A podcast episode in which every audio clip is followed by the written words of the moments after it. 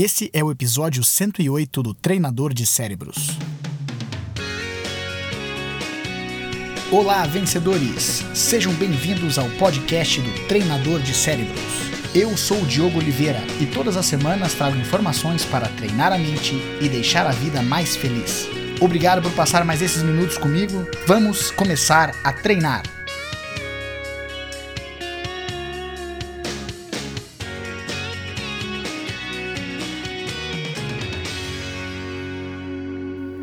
Nós já conversamos aqui algumas vezes sobre tomadas de decisão.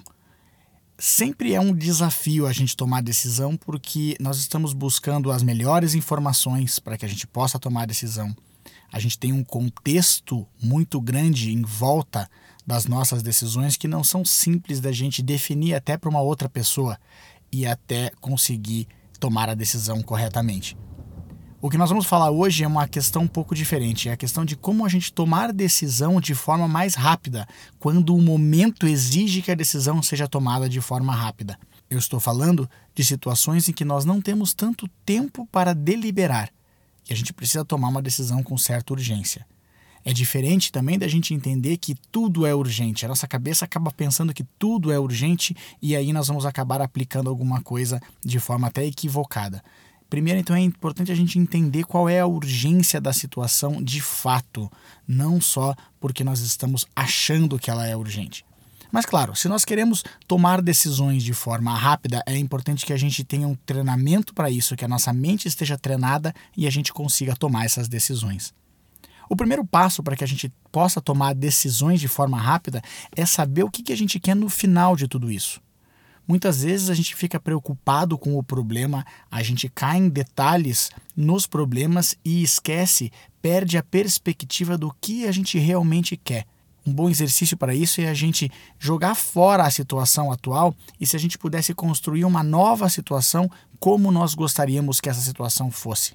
Se a gente pudesse pegar o nosso problema, jogar num saco de lixo, jogar ele fora, o que, que nós queremos colocar no lugar? Essa é uma forma boa da gente entender qual é o objetivo final, o que, que a gente quer que aconteça com a decisão que a gente toma.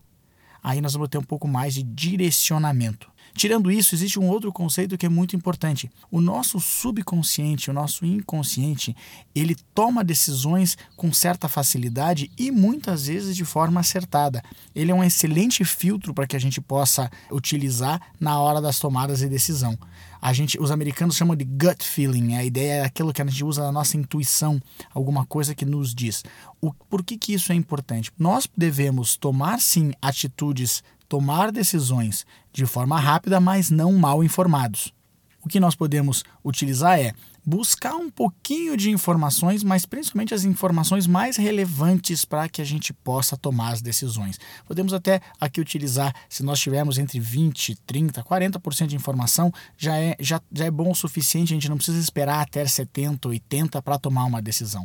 Não existe, na verdade, uma regra tão clara de quantos por cento de informação nós devemos ter antes de tomar uma decisão. O importante é saber que, na maioria das vezes, as nossas decisões já são acertadas com pouquíssimas informações, a não ser que a gente perceba que as informações críticas não estão lá. Esse seria então o terceiro passo, entender quais são as informações críticas, quais são aquelas informações que nós precisamos para tomar a decisão.